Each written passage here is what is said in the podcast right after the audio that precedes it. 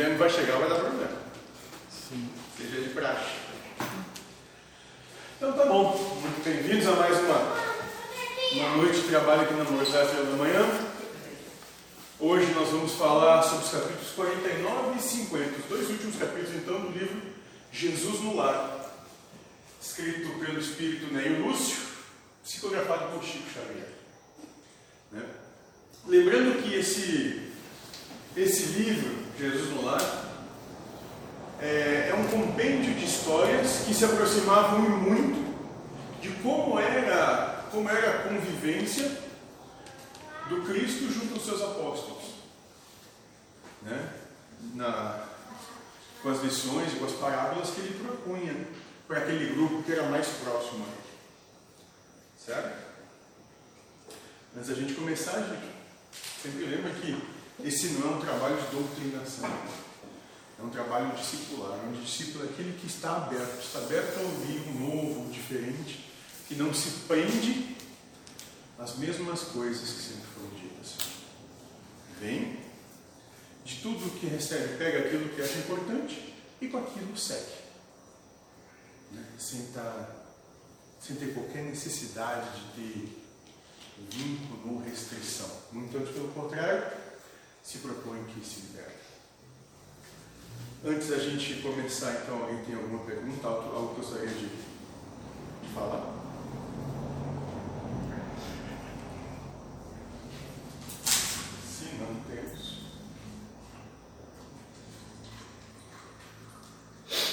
Vamos começar. O capítulo 49 fala a jornada redentora. Esse é o título. Vamos lá então. Começa dizendo que, aberta a doce conversação da noite, em torno da boa nova, a esposa de Zebedeu perguntou reverente, dirigindo-se a Jesus: Senhor, como se verificará nossa jornada para o reino divino? E o Cristo pareceu meditar alguns momentos e exclamou: Bom, então nós estamos aqui no começo das conversas que se tinham ao anoitecer antes de dormir, junto do Cristo e de seus apóstolos. E a esposa de Zebedeu faz essa pergunta: Senhor, como se verificará a nossa jornada para o reino divino? Senhor, em que pé nós estamos? Como estamos nesse, nesse trabalho?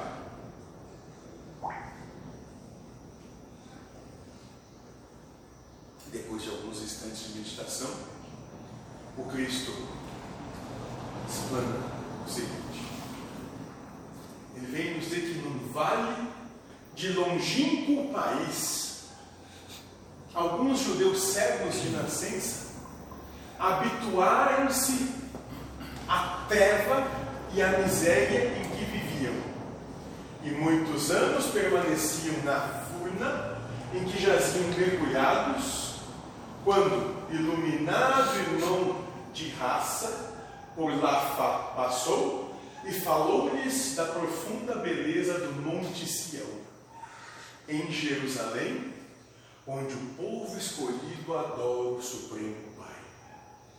Olha que interessante a alegoria que o Cristo começa, começa dizendo: olha, num lugar muito longe, que não é por aqui, né? num vale de longínquo país. Né? Se tivesse aquele, naquele momento aquele povo nas percepções mais alastradas quanto ao cosmos e universo, diria numa galáxia distante, há muitos, muitos anos atrás. Né? E disse: um povo, e o nosso povo, todos estavam cegos e nessa cegueira se habituaram às suas trevas, à sua própria escuridão e à sua miséria. Lembra que pior cego é aquele que não quer ver, aquele que não quer enxergar, aquele que não está disposto a abrir os olhos, aquele que se limita à pequenez, e à miséria que se encontra. Esse é o pior cego.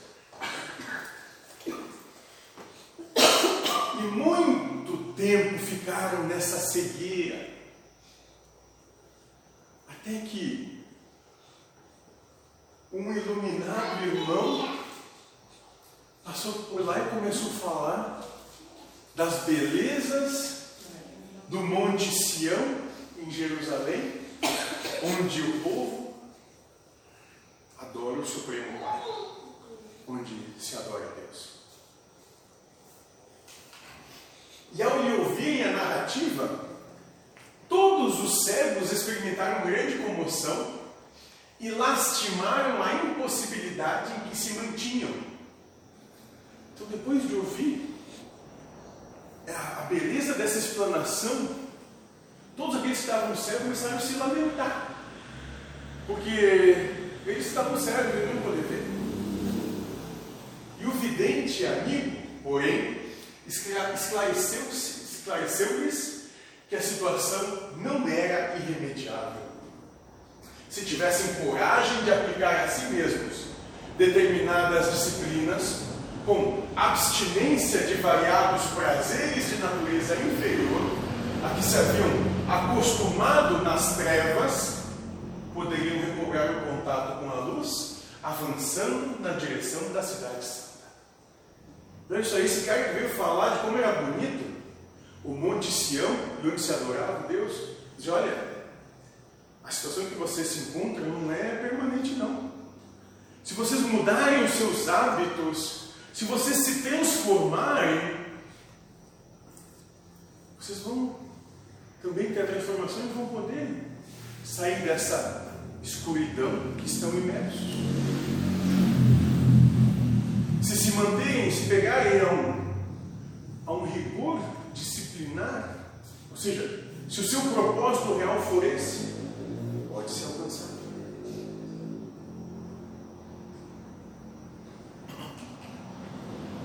E a maioria dos ouvintes recebeu sugestões com manifesta ironia, assegurando que os progenitores e outros antepassados haviam sido igualmente cegos e que se lhes afigurava impossível a reabilitação dos órgãos visuais. Então, aquele povo, de modo geral, começou a ironizar, dizendo: não, a gente sempre foi cego, e cego a gente sempre vai ser. E os nossos pais, avós, bisavós, tataravós, todos eram cegos e cegos nós vamos ficar sendo. Não tem como a gente mudar o que a gente é. E fizeram, ironizaram esse. Um deles, porém, moço corajoso e sereno, acreditou no método aconselhado e aplicou. Entregou-se primeiramente às disciplinas apontadas e, depois de quatro anos de meditações, trabalho intenso e observação pessoal da lei com jejuns e preces, obteve a visão. Até que um disse: Bom, eu não perco nada em tentar. Vou me propor. Cego eu já estou. Na pior das hipóteses, cego eu continuo. Vou tentar esse método. Vamos ver no que, que vai dar. E foi de maneira obstinada. Tinha foco no que, no que se propunha. Cumpriu a risca. E obteve a visão. quase enlouqueceu de alegria. Em êxtase, contou aos companheiros a sublimidade da experiência, comentando a largueza do céu e a beleza das árvores próximas. Contudo, ninguém acreditou nele. Não obstante ser tomado por demente, o rapaz não desanimou. Olha só. Então ele consegue recuperar a visão e ele entra nesse êxtase, esse furor de felicidade. E ele quer dividir essa felicidade com todos. Só que os outros continuam cegos. E a gente tende a julgar o outro pela nossa mesquinhez. Se eu sou cego, o outro também tem que ser cego. Porque nós todos somos mesquinhos. Nós não conseguimos dar a liberdade por outro, talvez chegando. Mas o rapaz não desanimou. Agora enxergava o caminho e conseguiria avançar. Ausentou-se do vale fundo, mas, sem qualquer noção de rumo, vagueou dias e noites em estado aflitivo. Atacado por lobos e víboras em grande número, usava a maior cautela, reconhecendo a própria inexperiência, até que, em certa manhã, abeirando-se de um esconderijo cavado na rocha, para colher mel silvestre, foi aprisionado por um ladrão que lhe exigiu uma bolsa. Entretanto, como não possuísse dinheiro, deixou-se escravizar pelo malfeitor que durante cinco anos sucessivos o reteve em trabalho incessante. Ou seja, esse que se permitiu, saiu sem rumo, sem direção, começou a avaliar. Eu não entendia que Existem perigos, existem situações aflitivas. As coisas não vão ser fáceis, simples, só porque tu está chegando. As coisas, os conflitos vão existir ainda. Outros conflitos vão aparecer, outras situações que vão nos aprisionar. E esse rapaz que durante cinco anos se tornou escravo desse ladrão. Esse servo, porém, agiu com tamanha bondade, multiplicando os exemplos de abnegação, que o espírito do perseguidor se modificou, fazendo-se mais brando e reformando-se para o bem, restituindo-lhe a liberdade. Emancipado de novo, o crente fiel recomeçou a jornada porque a ânsia de alcançar o templo divino povoava-lhe a mente. Então esse rapaz é, entendeu que, bom, eu estou preso, não adianta me revoltar, mas talvez, se eu servir da melhor forma possível, a minha vida, a minha existência que eu vou ter, vai ser menos ruim para mim mesmo. E nisso, e pelo exemplo cativa aquele que o mantinha cativo, se liberta. E nessa liberdade, o rapaz continua fiel ao seu propósito, alcançar o tempo divino. E pôs-se a caminho, distribuindo fraternidade e alegria com todos os viajores que lhe cruzassem a estrada, mas atingindo um vilarejo onde a autoridade era exercida com demasiado rigor, foi encarcerado como sendo um criminoso desconhecido.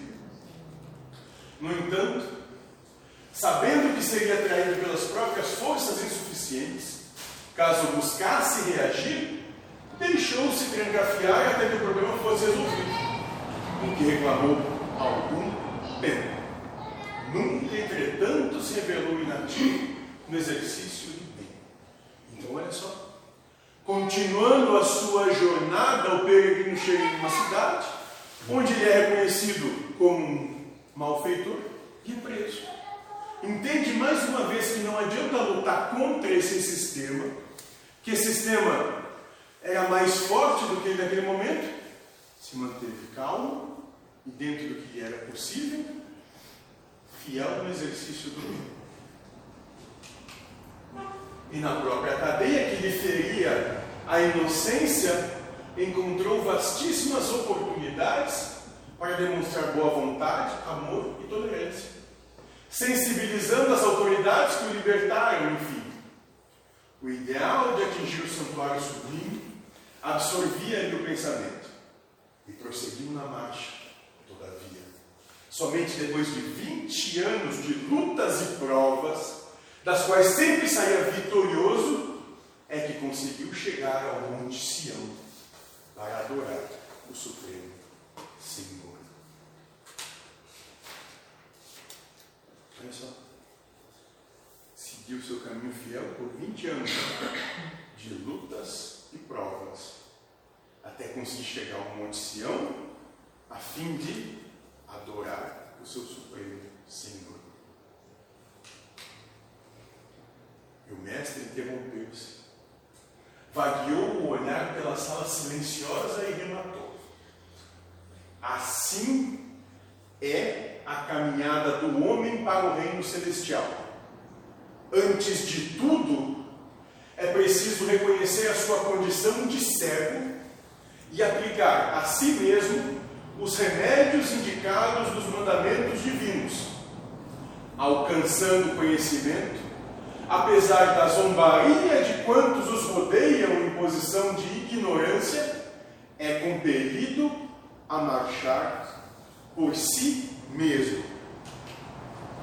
E sozinho, quase sempre, do escuro vale terrestre para o monte da claridade divina, aproveitando todas as oportunidades de servir indistintamente, ainda mesmo aos próprios inimigos e perseguidores.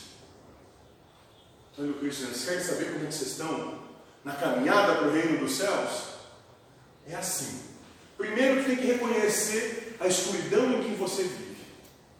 Depois de reconhecido essa escuridão e trabalhar em si mesmo para poder passar a enxergar novamente, a reconhecer a luz, você vai passar por incessante trabalho né, de perdão e serviço aos outros antes de chegar no seu objetivo.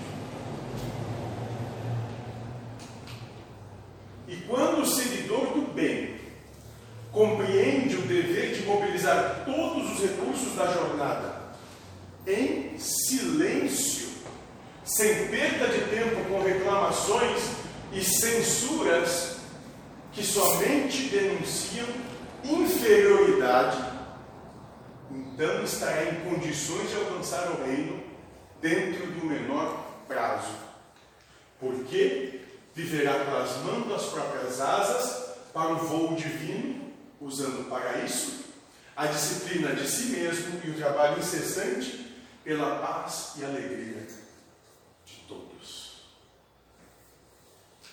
Olha só. Então, com toda essa perseverança, né, ainda a jornada tem que ser feita em silêncio, sem perda de tempo, com reclamações e censuras, críticas que somente denunciam a própria inferioridade, então estará condição de alcançar o. Então, depois de se reconhecer a sua cegueira, as suas trevas, para assim poder começar a se permitir reconhecer a verdadeira luz e passar por uma jornada de serviço e entrega sem condições ao outro, isso tudo tem que ser exercido sem reclamação sem apontamento, sem crítica. Entrega sem condição. E aí sim, tem o merecimento de alcançar o reino dentro do menor prazo.